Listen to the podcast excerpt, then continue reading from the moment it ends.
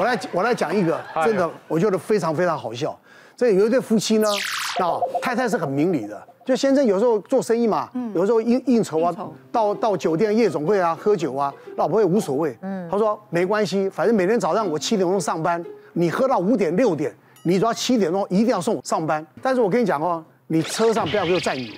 有一天呢，他喝到早上五六点，就想说，哇靠，马上七点了，那我就不要回家睡了。嗯，我就在楼下直接等他。嗯，就跟老婆讲说，我。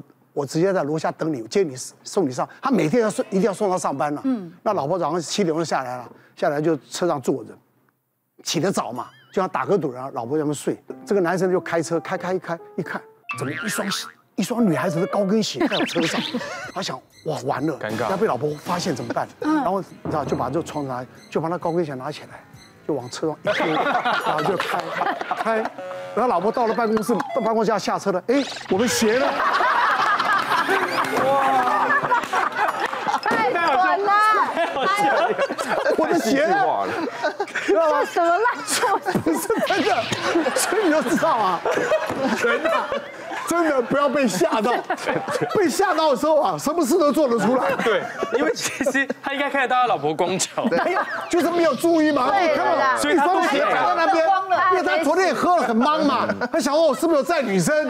奶哥，你这个故事讲完，我开始觉得男生说谎蛮合理的。对啊，太扯了，被逼多紧，好可怜哦。姐，你的，你的，快点。好好好，我讲，我讲一个，就是有一个分隔两地的，就是有一个男朋友，他也是分隔两地，然后他在高雄上班，嗯，然后。你知道分隔两地呢，最重要的就是报备这件事情，因为你毕竟人不在身边，然后我又不想让对方觉得说我是个很爱查情的人。你说好，你几点睡觉？那我说哦好，晚安，大家就这样，好像觉得也很正常。嗯，我就觉得他是个阳光的人这样子，每天早睡早起。没有，主要是他回来台北的时候，他也是大概十点多就睡觉啊。然后隔天早上起来还会出去跑步啊，我觉得 OK，他就是生活作息就是这样，很健康。所以他每次跟我说他十点多要睡觉，我也觉得哦好，那你赶快睡，因为你上班要早起，或者早上要运动，我都觉得很正常，很 OK。然后呢，有时候比如说在在讲手机的时候，会觉得说讯号好像不是很好，我就说不然你装个家用电话好了啦。他说哎呀，房子是租的，房东不装我也没办法。我就说哦好吧，听起来也是有道理。可是呢，后来有一阵子，我就觉得他回来的频率变得拉比较长。然后呢，感觉讲话的语气没有以前那么热络，可能因为也交往一段时间，没有那么热络，我就觉得很奇怪。然后有一次，我就直接就去想说中间有休息，我就去高雄找他吃饭。我就直接他住的楼下等他。然后看我说，哎，你怎么来了？我说，哦，没有啊，刚好有有空档，我来找你吃饭。等下吃完我再回去这样。他说，哦，好好好，那你先到我们到楼上，你等我一下下，我换个衣服，我带你去吃饭。可是我突然呢，在客厅的时候就看到。客厅旁边的桌上有家用电话，有家用电话。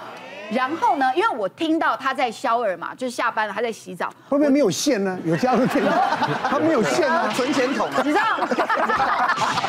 哎呀，张律师好会骗人哦。然后我就拔掉。这个女生可以学起来，我就把家用电话拿起来拨我的手机号码。哦，看几号？这样的我的手机号码就有家用电话的的号码。哎呦，你也很聪明哎，他也是福尔摩斯啊。对，我也没有特别跟他说，哎，你不是跟我讲没有家用电话，怎么这里有家用电话？我没有，你也不拆穿，对，我也不拆穿，因为很高，对，算数很高，我就想说，好，那那算了，好好，搞不好房东突然来装的，我的想法就帮他找理由，可能房东突然来装的，我也不去追问。后来吃完饭之后呢，就回台北了，然后过了一阵子，我真的觉得不太对劲，因为就觉得这个人开始有距离了，不像以前，哎呀，随时都有热线，对，有一天他又跟我说，哎，我今天比较累，我我今天早一点睡，因为还不到十点，我说好好好，你早一点睡。越想越不对，九点多也太早睡了。对，我就打电话到家用电话。没人接，没人接。哎，出去啊！然后呢？我还想说啊，搞不好在上厕所，电话挂掉，再一个小时再打，大个病也不可能大那么久吧？一个小时了，痔疮出来了，还没有接。后来呢，我就打他手机，而且呢，我打完打他手机，他接起来，对不对？还是那种很爱睡的声音啊？怎么了？这么晚你还打给我干嘛？哇，还演全套。我说。我说你在睡觉吗？哦，我跟你讲，九点多就晚安了，我在睡觉啊。哇塞！我说啊，你在家睡觉吗？我当然在家睡觉，我还可以去哪里睡觉？我说那你现在走到客厅，我电话先挂掉。嗯，那我电话就挂了。然后的电话响了，家用电话响了，他没有接，我就说你现在要走到客厅吗？有啊，我在客厅啊，怎么了？我说我刚刚打客厅的那个家用电话，没有，我没有装家用电话。我说有，在两个沙发中间的茶几，橘色的那个家用电话。哎呦，我现在一分钟之后马上打，你马上接起来。呃呃呃，没有啦，我不在家啦，我刚好哈，同事有事，我出来。我说。他就说是造型存钱筒就好了嘛，否认到不是啊，我的这造型存我就画坏掉，我就对啊，我就说已经完了，对，这这感情就完，对，他就开始吞吞吐吐。我说你现在开镜头，你在哪里？嗯，这个时候你就可以叫他开镜头。我说你现在开镜头，你在哪里？他说哦，没有，我在同事家不方便开镜头，放生了啦。对，所以我讲说啊，打破砂锅问到底哦，是你真的最后一招了。聪明的女人就想说，如果你跟他还有爱的话，我就睁一只眼闭一只眼。这个事情啊，到改天啊。我跟你讲，你也不要骗我。那如果你要达不上，就是说，你就有心理准备，说我们断了啦，已经不可能了。这已经是到最后一步了，对不对？那南南哥，我有我有一个经验是没有心理准备的。你啊，真的彻底。你是以前以前以前的男朋友，还是最近发生的？不是，我结婚十年，以前男朋友。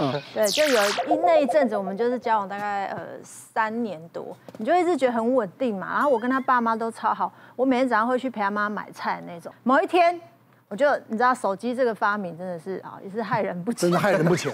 尤其是那阵子很流行一个东西叫蓝牙耳机，那其实它会自己接通，它会自己自己连线，对对对，对，它会自己接通。那如果你这个人正在忙，对方也没有说话的时候，你也不知道电话已经接通了，因为你手机是放在那个置物那里。哦，就你看他直接接到蓝牙了。对对对，那打去，我只是想问他说，你几点要回来这样，然后打去想说，哎，怎么没有声音？那我也正要围的那一刻，就听到他在跟旁边的朋友在说话，他在开车，然后载了一个男生朋友。嗯，他说那个朋友就问他说，哎啊，你跟小婷都几年啦？他说三四年了吧。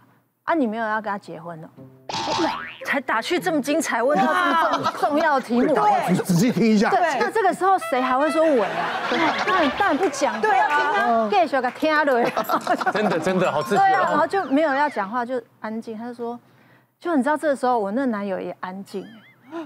你知道那个沉默，我的心碎声我都听到。他就说，不知道哎，没有想到这个事。哎呦。然后我当时想说，每天陪你妈买菜，对，哇，已经是你们家的人，根本跟菲佣一样，对不对？早上去买菜，带带带我们去买菜，对，免费的。然后我还帮他阿公买早餐什么，每天呢。然后就想说，哇，那这样子我要不要围呢？他继续听好了，他就深呼吸说不知道，哎，他说啊，我以为你们会往下走，然后他就说，我有在考虑，因为我觉得。她好像不是我要的那种女生，你知道我当时想说，三四年的感情，你你不是你要女生，那你没说啦，你每天跟我和什么意思？的？然后每天陪你妈买菜买心酸的，可是我就觉得她没什么女人味，好尴尬，这太尴尬了，我还跟你说你嘛，哎，不是，这讲这真的。因为那那个我们那时候交往的时候，我是篮球队的啊，所以每天就是比较美，都是汗臭味了，没有女人味。是啦，就我们是在篮球场上认识，所以我们就是一天的休闲活动都是打篮球，就像你们一天就会去健身什么，我们没有，就是都在篮球场上。然后以前也不穿裙子，也不会打扮什么的，他就讲了他这样的一个心情。嗯，对，那那一通电话呢，我就在天人交战，我要不要发出声音？千万不要。对，我就觉得那就算了，反正就自己回家默默飞绕就好，就没有他发现电话通。哦，他可能要拿起电话看正在通话，或者发现他亮亮的或什么，他就说他就说靠，谁啊？就听到这个声音，然后就拿起来看，他说喂喂喂，喂你喂小婷，小婷是你吗？这样对，我就说哦哦是我。你你你你你刚打来吗？还是你先是现在来打？还是你听了多久？我就说，哦，我大概听了有六分钟。哇！然后你就听到那种男人怎么样怎么样，就是很不知道该怎么办的深呼吸。对呀，因为讲到这些你都听到，而且这些话都是很伤人的。对，对不对？你就飞到啊。然后我就说，那你要回来了吗？他说我。我我十分钟后到家。他回到家还给我装没事，说：“哎，不是嘛？那男人问我说要不要结婚？哎，这个时候我怎么可能？我还说对，我好爱小婷，我想娶她，怎么可能呢？我一定要装 man。大家说啊，没有啦，再看看，女人那么多，这也蛮合理的，还要在那边，这也蛮合理的，这合理。后来反正当然就后来就没有了啦。我认为是老天爷帮我一把。哦，但你现在超有女人味，谢谢。你看这样就是会说话。你我跟你讲，你不要讲，我我正想讲，不要先讲。们这一排都很会说谎。心理师，你说说这些男人到底怎么了？我 我们刚刚讲到说，其实女生的小剧场很多，但是也有一种男生他会觉得说，你怎么可以这么多小剧场？你应该安全感就是要自己给自己啊。可是这个男生怎么样？他常常是一个很容易就乱漏电的人。那这个女主角呢？她其实大概三十岁出头，然后跟这个男生已经交往了十多年。然后这个男生在外面很长，就是会就是伪单。身，然后去到哪里，可能就会跟柜台小姐，可能就是拉了一下啦，放个电啦，不小心就交换赖啦，哦，然后所以有时候女生打电话给男生的时候，男生常常都是会搞消失的，然后就是就是也不知道他到底在哪里，甚至他真的有约炮啦、出轨的这些行为，然后就跟男生对峙，然后就问说，你到底要说谎到什么时候？你不是说你不再做这些事情了吗？但男生后来有时候就会讲一句话，他就说。